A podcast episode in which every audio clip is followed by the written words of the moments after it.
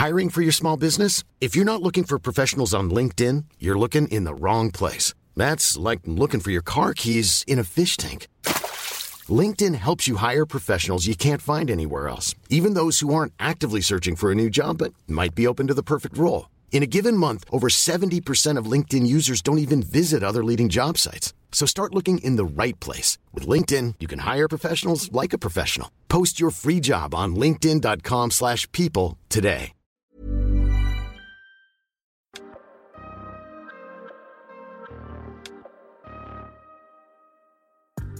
Bienvenue dans cette saison 2 du PEX Podcast, le podcast du partage d'expérience en prévention des risques. Je suis Alexandre Zèbre, ingénieur sécurité et créateur du site web safetyvigilante.com. Vous y retrouverez des articles, des vidéos et bien sûr tous les épisodes du podcast pour booster votre culture sécurité.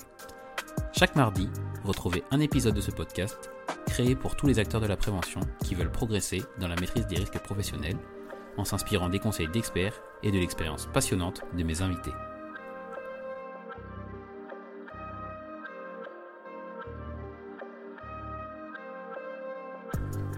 Aujourd'hui, j'accueille Thierry Lair, qui est le directeur de la formation de Formacam.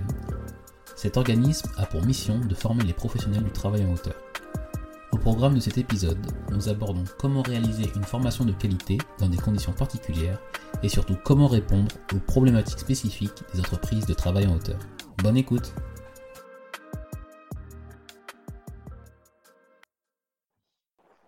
Bonjour Thierry Lair, euh, bienvenue dans, le podcast. Merci d'être venu partager votre expérience avec nous. Euh, bah, pour commencer, comment allez-vous? Eh Écoutez, euh, bonjour Alexandre, nous allons très bien. Nous sommes aujourd'hui dans une situation sanitaire un peu compliquée, mais notre métier des travaux et de la formation fonctionne encore parfaitement bien. Tant mieux. Et euh, Thierry, est-ce que pour, euh, pour commencer, enfin pour continuer plutôt, euh, vous pourriez nous dire finalement bah, qui vous êtes et, ce que vous faites aujourd'hui? Bien évidemment. Alors, je suis le directeur de la formation du groupe Cannes. Cannes est une société de travaux d'accès difficile. Cette société a plus de 40 ans d'existence et a été leader dans la mise en place des travaux en hauteur et sur corde avec son créateur Michel Richard. Et en parallèle, je dirige le centre de formation qui s'appelle Formacan et qui a cette euh, particularité de former les collaborateurs du groupe, mais aussi euh, des collaborateurs ou futurs collaborateurs qui souhaitent euh, se former, se certifier dans les métiers des travaux d'accès difficile et sur corde en particulier. D'accord. Et euh, alors du coup, en préparation de cet épisode, on, discutait euh, justement sur euh, le thème prépondérant et on était plus sur le, travail en hauteur et, sur les dispositions de protection contre les chutes. Peut-être que d'abord, vous pourrez nous expliquer pourquoi vous vous êtes lancé dans, cette partie-là précise de, la prévention des risques? en vérité, le, groupe est venu me, chercher parce que je disposais d'un certain nombre de compétences en ingénierie qui me permettait euh, de mettre, euh, j'allais dire, ce savoir-faire et cette expérience euh, au service du, groupe pour l'écriture de référentiels métiers. Et, cette compétence a été aussi mise à contribution pour le compte de la profession, qui en l'occurrence est le SFETH, le syndicat français des entreprises de travail en hauteur, qui a pu, j'allais dire, avec mon aide, rénover un certain nombre de, référentiels et en créer euh, d'autres par ailleurs. Donc, en fait, je n'étais pas au départ euh, destiné euh, à travailler dans cette entreprise, bien que précédemment dans une fédération française du bâtiment et des travaux publics. D'accord, donc BTP auparavant et après vous avez vous avez cette opportunité-là.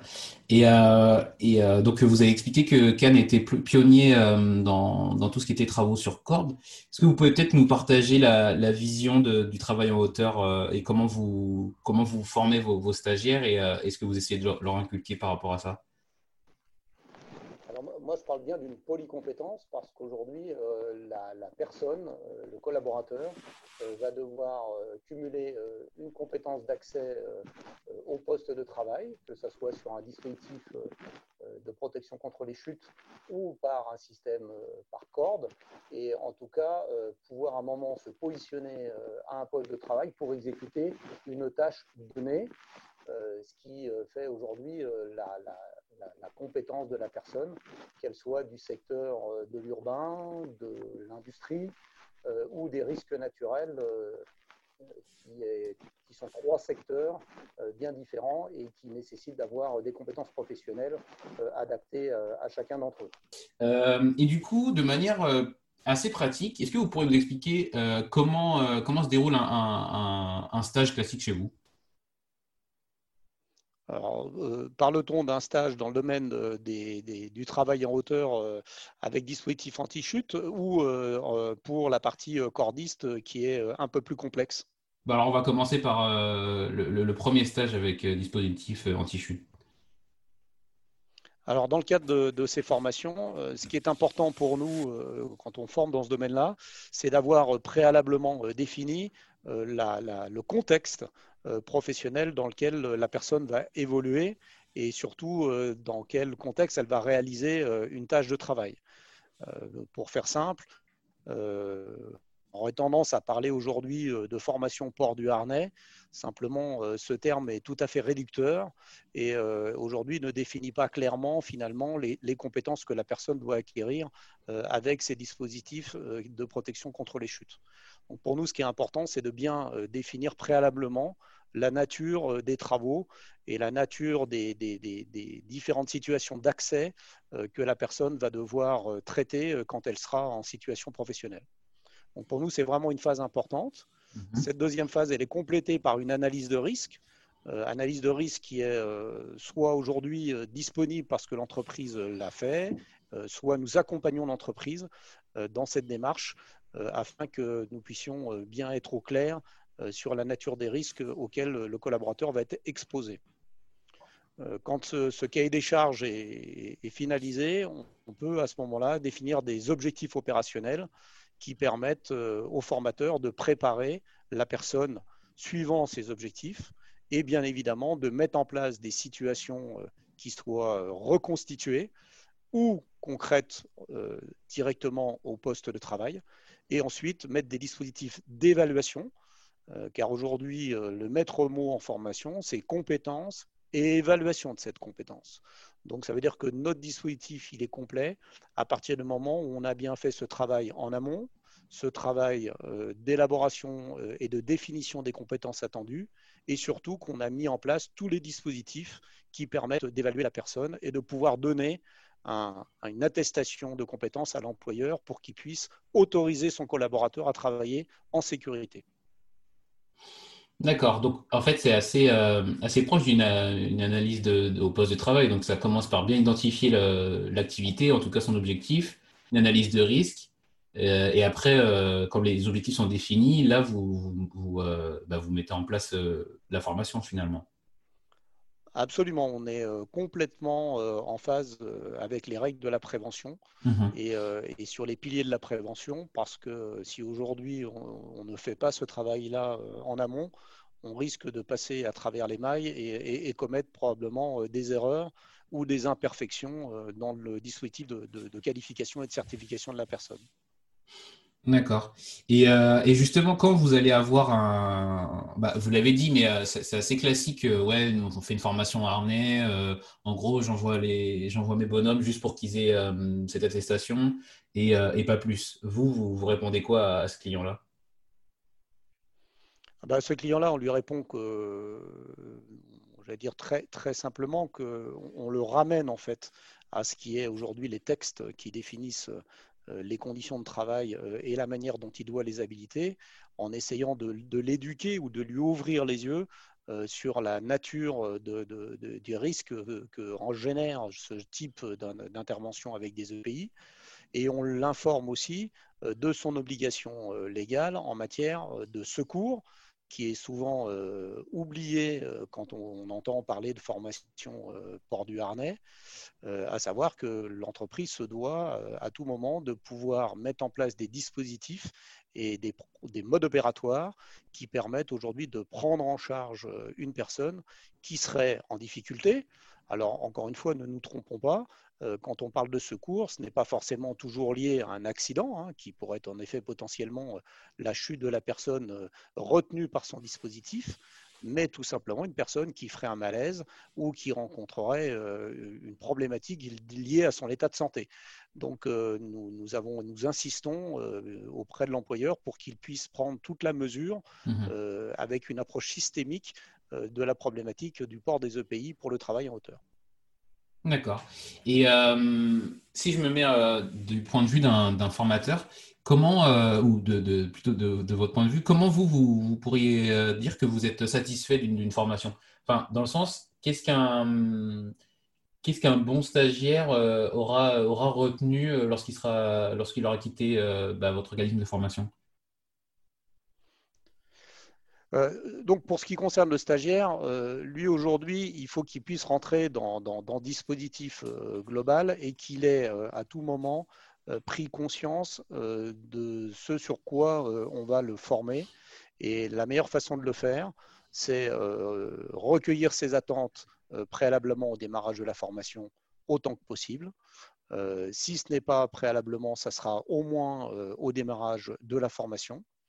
Ceci permet aux formateurs, bien évidemment, de repréciser les objectifs pour lesquels nous sommes missionnés afin qu'il n'y ait pas d'ambiguïté dans la tête de ce stagiaire et qu'on puisse finalement contractualiser euh, une relation avec lui euh, sur le fait que nous allons le former sur un temps donné pour des objectifs professionnels précis.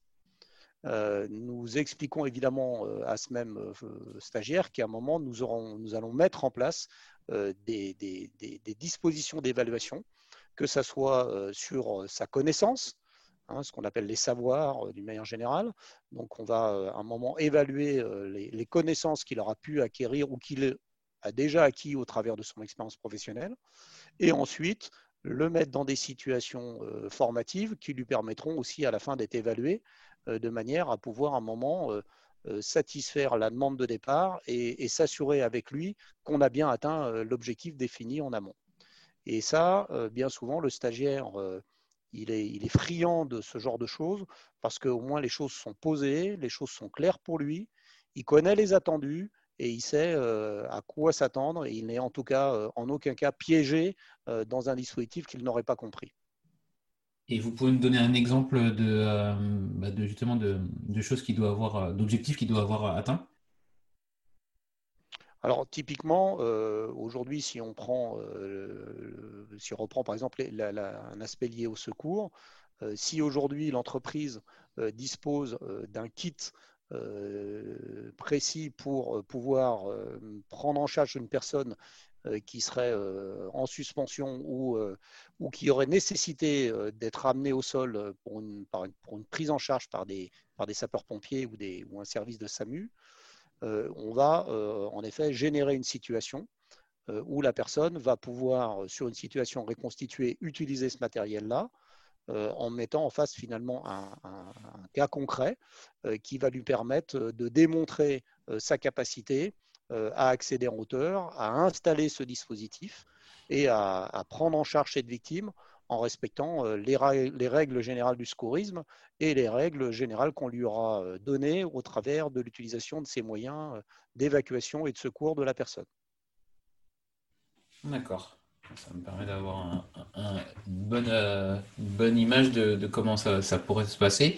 Et, du coup, ça, finalement, ça, conclut par un test, quoi, si, je puis dire quelque chose, une mise en situation assez, assez simple. Je ne sais pas si c'est le mot, mais en tout cas euh, pratique. Alors, en matière de formation euh, et en matière d'évaluation, on peut en effet générer euh, différents types d'évaluations. On a des évaluations en continu qu'on appelle évaluation formative, où la personne va savoir sa capacité à progresser et à tendre vers l'objectif.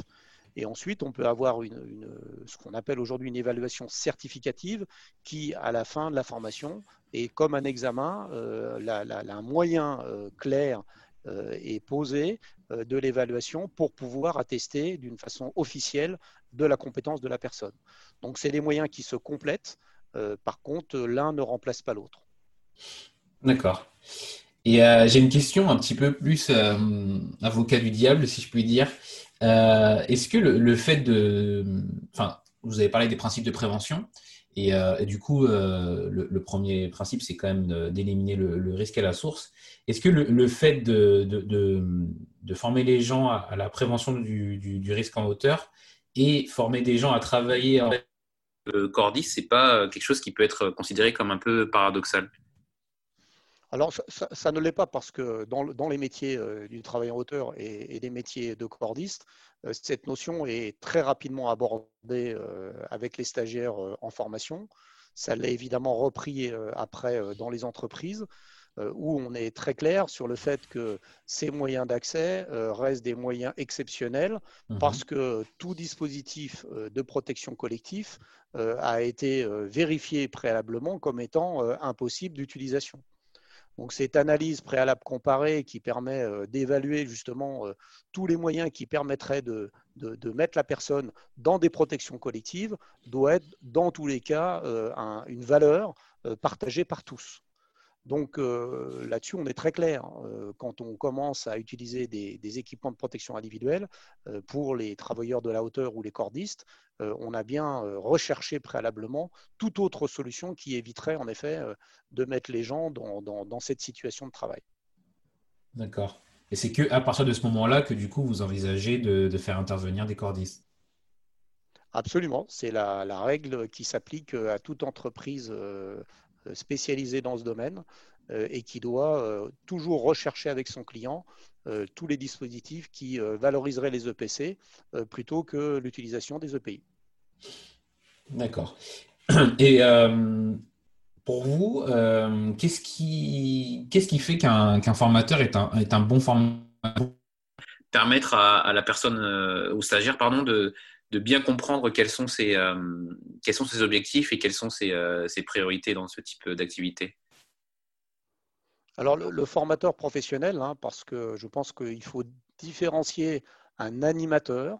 Alors, l'animateur, c'est quoi en formation? C'est quelqu'un à qui vous allez euh, fournir une mallette pédagogique avec tous les outils qui vont lui être disponibles pour pouvoir animer sa formation. Donc là, on parle bien d'un animateur, donc c'est-à-dire que tout un travail d'ingénierie pédagogique a été fait en amont pour lui, et il n'a plus en fait qu'à rentrer dans le costume de l'animateur avec les éléments qui lui sont donnés. Euh, nous, aujourd'hui, on préfère travailler avec des formateurs.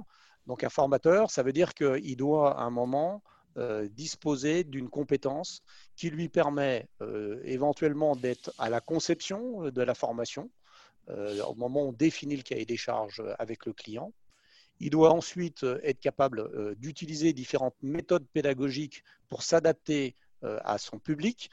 On ne s'adresse évidemment pas en pédagogie de la même manière à quelqu'un qui découvre une activité de celui qui l'a déjà pratiquée. Nous utilisons ici chez Formacan ce qu'on appelle l'approche par les compétences, c'est-à-dire qu'on va en fait rechercher auprès des personnes présentes en formation qui sont les stagiaires leur expérience, leur vécu, leur, lecture des choses. Et en fait, le formateur devient finalement un coach et non plus euh, celui qui est le sachant euh, euh, debout sur l'estrade dans une approche très scolaire. Mmh. Donc on fait vraiment une, pédagogie inversée où c'est le stagiaire qui devient l'acteur principal et le formateur n'est uniquement là que pour accompagner et apporter les éléments manquants. Donc ça, c'est ce qui fait que le formateur, pour nous, est un formateur en termes d'animation professionnel et compétent euh, dans son, dans son activité. La deuxième chose qui est tout à fait importante, hein, on l'a dit précédemment, c'est sa capacité à évaluer. C'est-à-dire qu'il soit capable aujourd'hui de mettre des situations d'évaluation en place, qui soient des évaluations qui soient reconstituées. Quand je dis reconstituées, c'est que on n'est pas dans l'imagination des choses, on est vraiment dans la reconstitution et le rapprochement au plus près euh, de la réalité du terrain et quand on peut aller euh, sur le terrain avec ce formateur pour mettre les gens en situation professionnelle, ce qu'on appelle des formations actions, euh, là c'est évidemment euh, formidable parce que la personne va être dans son contexte à elle, ce qui nous permet aujourd'hui d'évaluer les choses d'une façon beaucoup plus professionnelle. C'est intéressant parce que j'aime bien l'idée coach et de, et de passer justement à, quelque chose de différent du cours magistral. Ah bah on est, on est euh, aujourd'hui dans. C'est vrai qu'on a, on a parfois trop souvent en formation professionnelle pour adultes des, vieux relents de l'éducation nationale où on a tendance à former les gens comme des élèves. nous, je pense qu'on a banni ça depuis maintenant des années parce que bah, l'adulte en formation, lui, ce qu'il sait, c'est qu'il a besoin d'acquérir une compétence et que cette compétence-là, il va devoir la transférer euh, dans son entreprise et, euh, qu'il n'est plus là aujourd'hui euh, pour écouter sagement le formateur qui, raconterait d'une façon probablement brillante, ça j'en dis ce qu'on vient pas, mais, aujourd'hui les choses ont évolué et les stagiaires aujourd'hui ils attendent d'être totalement intégrés et acteurs de leur formation. Euh, et, vous, euh, du coup, aujourd'hui, vous intervenez toujours en tant que formateur? Alors moi, il m'arrive bien évidemment d'intervenir en tant que formateur ou de, coordinateur euh, d'une équipe, où nous avons ici aussi des situations où on va ce qu'on appelle, nous, de la co-animation.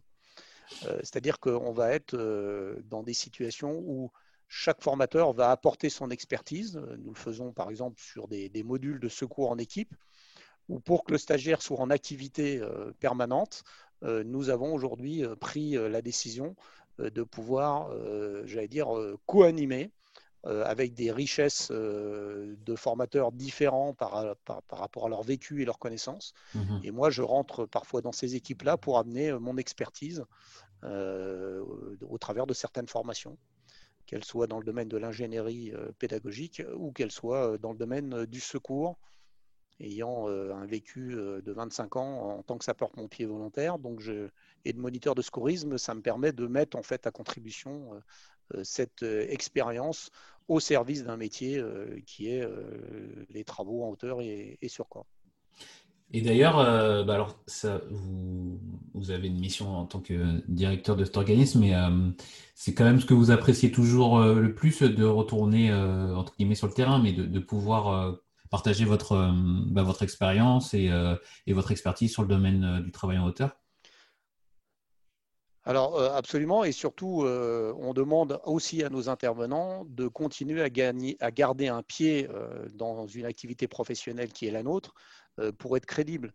je pense qu'un formateur qui continue à pratiquer le métier et, se retrouve donc en situation de pouvoir partager des expériences avec les stagiaires fait vraiment la différence.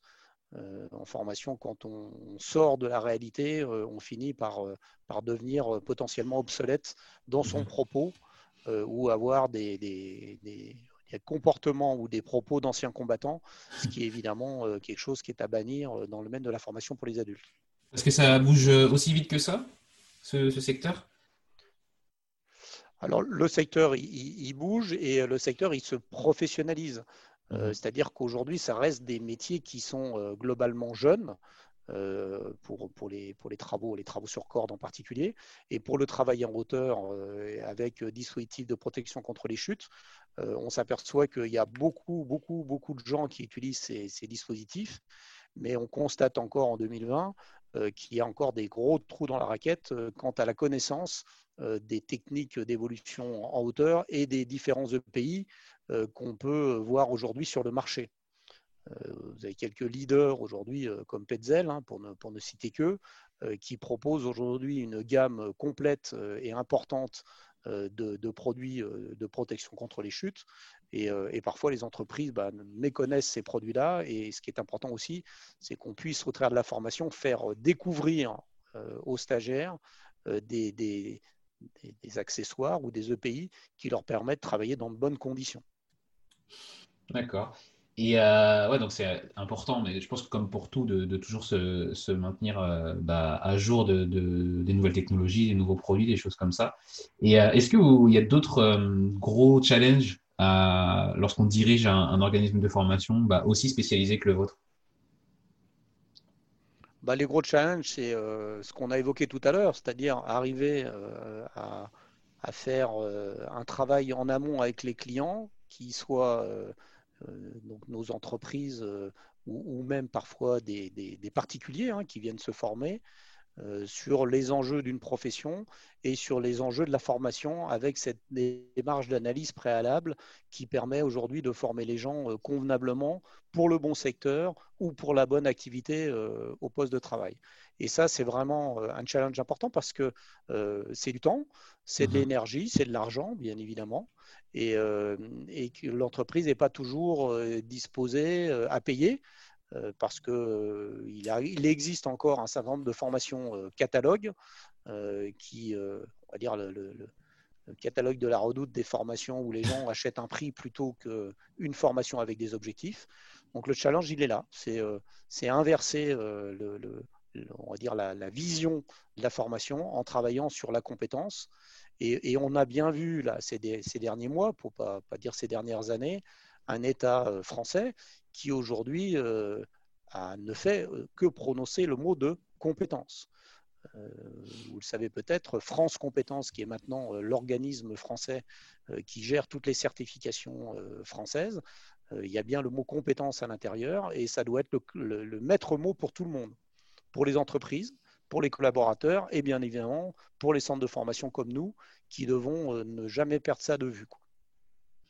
Ouais, mais moi je pense que c'est, euh, enfin, faut reconnaître quand il y a des choses qui évoluent dans le bon sens aussi et que et que se concentrer sur la compétence euh, bah, fait progresser aussi la, prévention.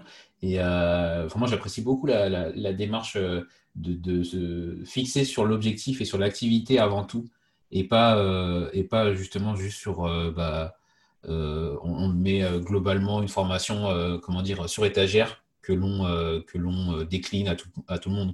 Là c'est vraiment qu'est-ce que vous voulez faire euh, et, qu'est-ce qu'on peut vous apporter et, euh, je pense que c'est quand même euh, comme ça qu'on justement on, fait grandir des compétences et, c'est comme ça que je pense que vous avez aussi pour ça pardon que vous avez les, les, retours que vous avez côté stagiaire alors voilà c'est-à-dire qu'on on est passé en fait d'une culture du contenu où en fait les gens achetaient un contenu qui était sur étagère hein, comme vous l'avez si bien dit euh, ou alors, euh, maintenant, euh, le contenu n'est qu'un résultat hein, ou une conséquence d'une compétence qu'on a pris le soin d'élaborer clairement avec, avec l'entreprise et le stagiaire. Alors moi je dis compétence, pour faire un petit peu d'ingénierie de la compétence, ça veut dire qu'on est capable de, rédiger des verbes qui soient euh, des verbes d'action qui permettent de définir en fait cette compétence.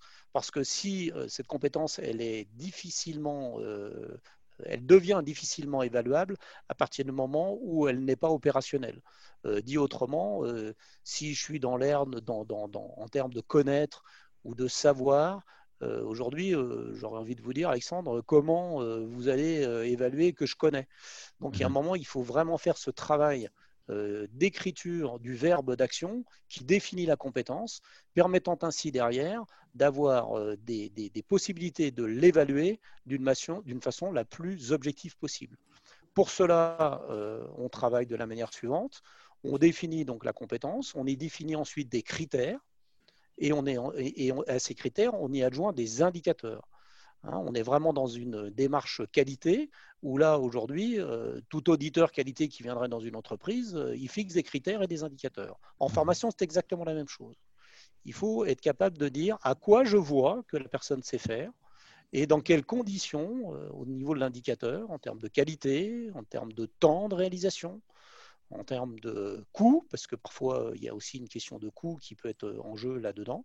Donc ça veut dire qu'à un moment, euh, on, prend le soin de définir compétences, critères, indicateurs, et là on a la, chance de pouvoir ou, la, possibilité de pouvoir euh, faire les choses d'une façon euh, sérieuse et professionnelle. Bah, très bien, bah, merci beaucoup pour, pour ce partage. On va, on va continuer sur les aspects plus recommandations. Euh, est-ce qu'il y a des, ressources type livre, site web ou, euh, voilà, ou, même podcast que, vous pourriez recommander euh, sur le, travail en hauteur et sur la, ou sur la prévention des risques en général? Alors sur le, travail en hauteur, j'ai participé moi à un mémato qui devrait sortir très prochainement, qui va être avec, qui se fera la continuité du, du, petit mémento cordiste qui a été rédigé par Shakti Kano euh, il y a déjà maintenant quelques années. et ces deux auteurs qui ont écrit un ouvrage qui est un ouvrage de référence hein, dans la profession maintenant, vont sortir très prochainement dans la même veine un document sur le travail en hauteur. Alors pourquoi ça? Bah, parce que là encore, tout comme les formations port du harnais, il existe toutes sortes d'ouvrages divers et variés sur les dispositifs port de harnais, mais rien de bien satisfaisant. Non pas que c'est inintéressant, mais rien de bien satisfaisant.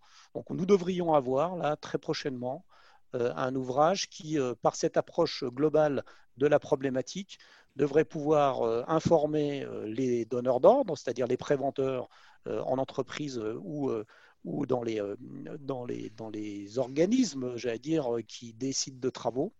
Mhm. L'encadrement qui est évidemment parfois en recherche d'informations sur le sujet, et bien évidemment l'opérateur lui-même qui a besoin, lui, d'avoir, j'allais dire, des outils clairs et précis, le plus visuel possible, euh, pour pouvoir euh, rechercher et retrouver la bonne information dans un document de référence.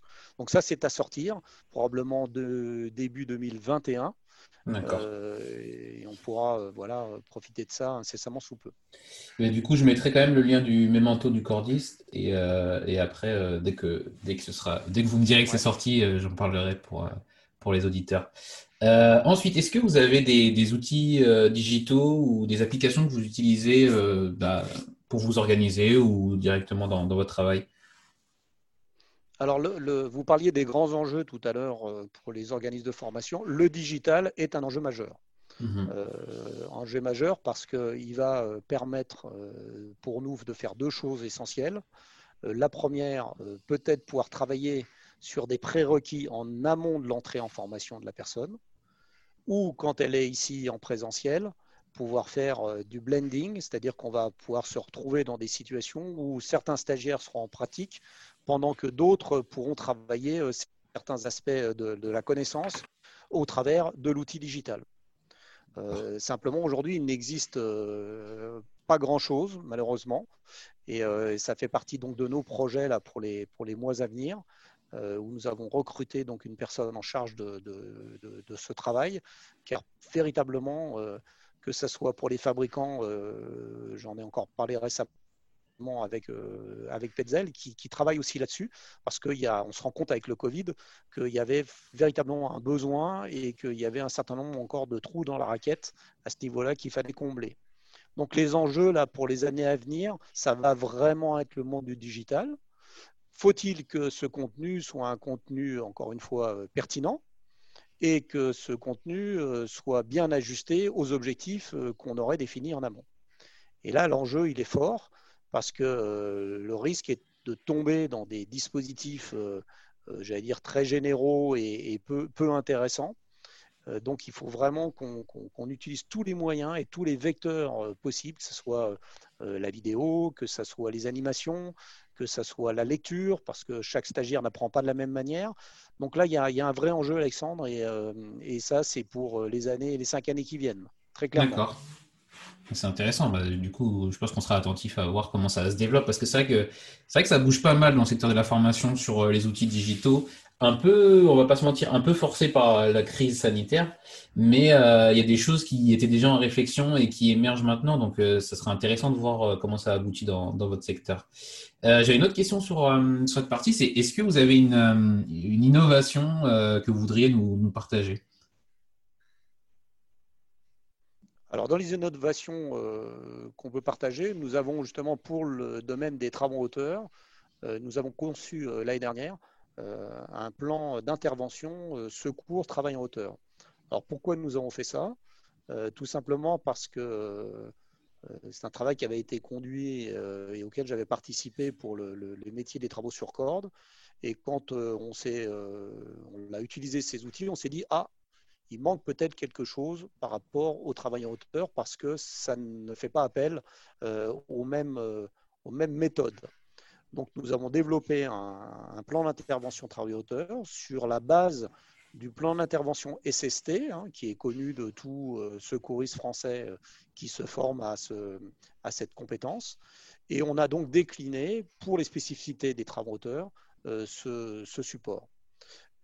c'est un support qui a un, double intérêt. le premier, c'est évidemment d'être utilisé en formation pour le formateur qui va se servir de ces moyens visuels euh, pour faire euh, toucher du doigt aux, stagiaires le, bon, le, bon, mode opératoire à mettre en place. Et ça peut être évidemment aussi, euh, j'ai eu à, échanger avec, avec une grosse entreprise dans le domaine de la pétrochimie, qui veulent pour leur service de secours pouvoir préparer en amont une réflexion sur leur mode, leur mode opératoire d'intervention. Et, et, ce support, donc, il, il va s'adresser à la fois pour des, secouristes hein, euh, professionnels, mais aussi euh, pour des gens qui doivent acquérir la compétence du secours euh, en tant qu'opérateur pour pouvoir venir en aide à son, collègue qui sera en difficulté. ce travail-là, il a été mené et vérifié dans sa pertinence avec, avec des grandes entreprises industrielles hein, qu'on peut nommer, en l'occurrence ArcelorMittal. Et on a, pour cela d'ailleurs, été primé par le gouvernement luxembourgeois, sachant qu'Arcelor euh, avec lequel on a travaillé et, se retrouvent sur leur territoire.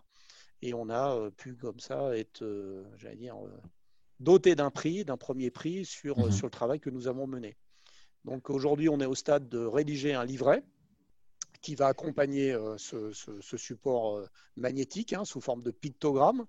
Et on devrait pouvoir, j'allais dire, mettre sur le marché de la formation travail en hauteur à la fois le tableau et ce plan d'intervention, mais aussi euh, le support qui l'accompagnera. D'accord, très bien. Bah, alors, vu que ce n'est pas encore sorti, je mettrai tout de même euh, le lien vers votre remise de prix euh, au Luxembourg pour qu'on puisse peut-être avoir un peu, un peu plus d'informations sur, bah, sur votre innovation. Il y a une vidéo, entre autres, il y a un lien avec une vidéo qui permet, mon collègue, là, Étienne, avec lequel on a travaillé la chose, qui le présente d'une façon très visuelle et, euh, plutôt, plus, il, a, il a bien fait le job. Ça marche. Alors, je mettrai ça en lien de, lien de description de l'épisode. Euh, et enfin, sur une partie avenir de la prévention et surtout euh, avenir de la formation. Vous en avez parlé un peu en, amont, mais comment vous, voyez évoluer bah, votre métier de formateur dans, le domaine du travail en hauteur? Alors l'évolution euh, du métier, elle va passer par ce qu'on a dit tout à l'heure, c'est-à-dire cette capacité euh, pour les OF euh, de France et de Navarre de pouvoir travailler en amont avec les, on va dire les, destinataires de la formation. Et on va devoir aujourd'hui être capable d'offrir des solutions qui soient le plus modulaires possible. C'est-à-dire qu'en fonction de la nature du travail et, des conditions de travail que la personne va avoir à réaliser, euh, nous devrions pouvoir demain euh, proposer, il y a d'ailleurs une norme euh, qui est sortie, une norme française, hein, pour, l'instant elle n'est que norme française, qui définit finalement sur une matrice les durées minimum à envisager en formation pour pouvoir, d'une façon un peu comme un Lego, compléter une formation de base hein, qui va devenir une espèce de socle de compétences minimales à, avoir et auxquelles on va pouvoir adjoindre après des briques euh, qui permettent de compléter euh, parce qu'à un moment, il faut poser une ligne de vie provisoire, parce qu'à un moment, il faut être capable de travailler euh, dans un dispositif de maintien au poste de travail. C'est-à-dire qu'on va pouvoir décliner tout un panel en fait, de, de modules sans pour autant être obligé de passer par l'ensemble des modules si ce n'est pas nécessaire. En gros, c'est je propose des formations avec des objectifs opérationnels et surtout, je fais de la formation juste à temps en amenant que les modules dont la personne a besoin. Le maître mot aujourd'hui hein, de la formation professionnelle, c'est vraiment la formation euh, tout au long de la vie. C'est-à-dire qu'un individu, euh, il se forme euh, au fur et à mesure du besoin. Sinon, on sait très bien que la non-pratique des choses fait perdre très rapidement la compétence. D'où la nécessité de proposer des choses agiles avec des modules qui soient emboîtables les uns dans les autres pour donner une compétence plus globale. Très bien, mais ça rejoint euh, de toute façon votre philosophie qu'on a pu voir dans, tout cet épisode de, bien définir l'objectif de, bah, ce qu'on veut faire avant d'entreprendre. et je pense que ça, conserve cette logique. Euh, et enfin, la question que je pose à, tous mes invités, euh, quel conseil vous auriez pour un, jeune euh, Thierry qui débutait justement dans, le métier de, de, bah, de la formation? Alors le jeune Thierry, ce qu'il va devoir entendre comme conseil de ma part, c'est es-tu aujourd'hui en mesure de pouvoir incarner une compétence professionnelle? Dit autrement, est-ce que ton expérience professionnelle, ton vécu est, de, est, suffisant et de nature à pouvoir être partagé avec les stagiaires?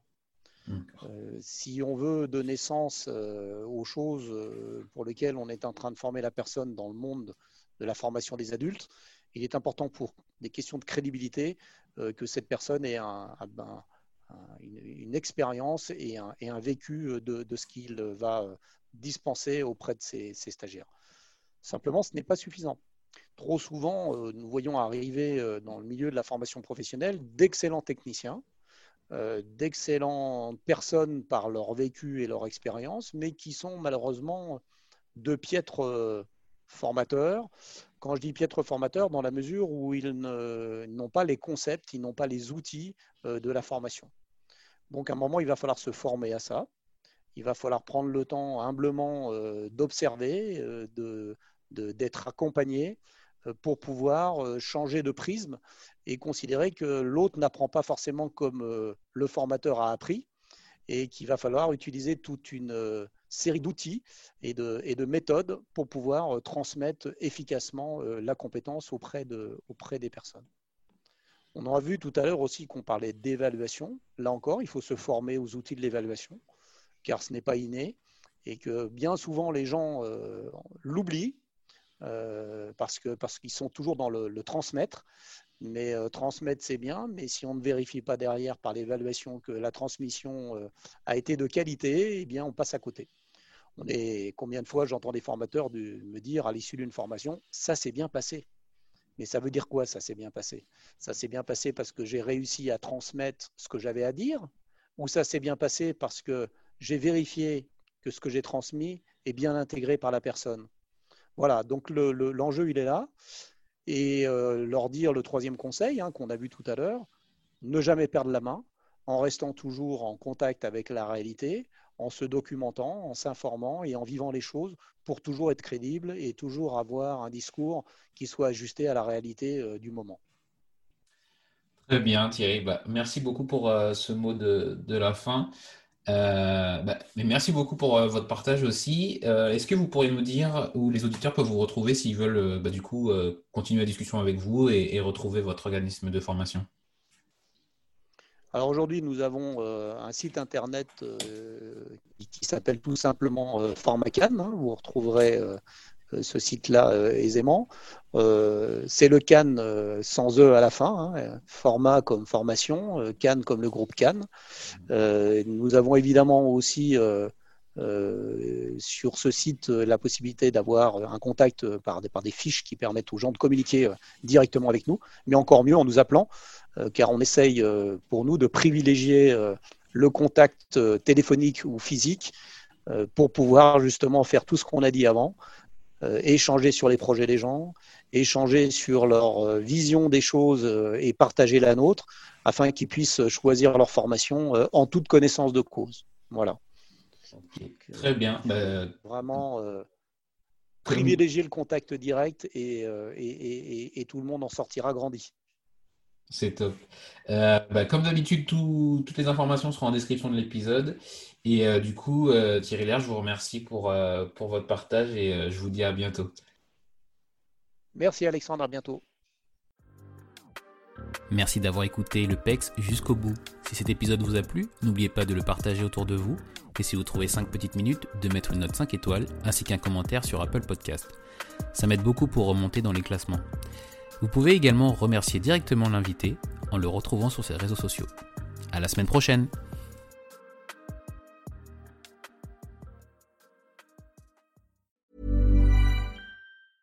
A lot can happen in the next three years. Like a chatbot may be your new best friend. But what won't change? Needing health insurance. United Healthcare Tri Term Medical Plans are available for these changing times Underwritten by Golden Rule Insurance Company, they offer budget-friendly, flexible coverage for people who are in between jobs or missed open enrollment. The plans last nearly three years in some states, with access to a nationwide network of doctors and hospitals. So for whatever tomorrow brings, United Healthcare Tri-Term Medical Plans may be for you. Learn more at uh1.com.